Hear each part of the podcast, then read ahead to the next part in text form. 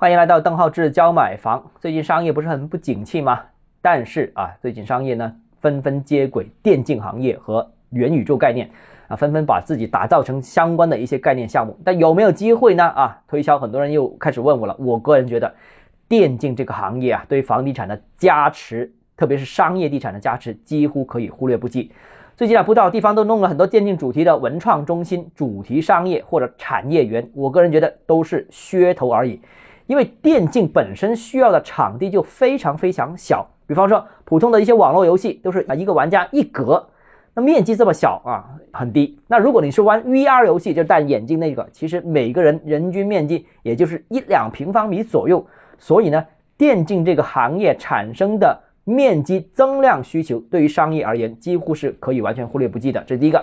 而且呢，这种商业模式呢，更适合是宅家一族的玩游戏吧，都是宅男宅女来的啊，那所以也没必要去挤在一个商场里面玩或者商业里面玩，在家玩就可以了。大多数情况，就算集合训练，其实也用不到多少面积。呃，所以呢，我个人认为电竞对实体商业的拉动肯定是比较小的。更关键的一点是，很多家长都反对小孩子玩游戏，特别是专业打游戏啊，那更反对了。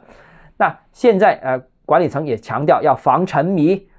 那所以呢，这个决定呢，这个管理政策不太可能大规模的扶持这种电竞这个产业，甚至在宣传上面都会非常谨慎，非常多的约束。那最终结果呢，它就是一个在有限范围的市场范围方面进行发展，而且不能太高调。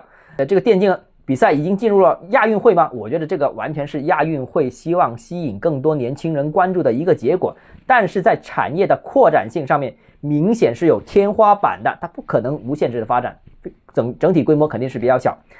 那最近又特别火的这个元宇宙概念怎么看呢？呃，很多人我觉得啊，它只停留在几部电影上面的理解，比方说现在啊，什么头号玩玩家、以前的黑客帝国等等这些，大家对它的理解就是这样，一无所知。我个人觉得，甚至很多财经评论人对 VR 这个或者说这个所谓元宇宙这个概念。都不了解清楚，你没接触过，甚至 VR 游戏都没玩过几款，这东西到底有多大的想象力？呃，有多吸引啊？现状又如如何呢？我当然没有发言权了，但是我可以推荐大家玩一款游戏。今天我们说地产，也说说游戏。这条游戏叫半条命啊，现在很多的大的商场的，呃，综合的 VR 游戏馆里面都有这这个游戏可以玩啊，应该是代表现在 VR 游戏的最高水平。如果你玩一下，你就可以感受到什么叫 VR 游戏，什么叫。未来元宇宙的可以发展的空间，当然我个人觉得还是比较震撼的啊，供大家参考。好了，今天节目到这里，如果你个人有其他疑问想跟我交流的话，欢迎私信我，或者添加我个人微信“邓浩志教买房”六个字拼音首字母小写，就是呃小写这个微信号就是 d h e z j m f。我们明天见。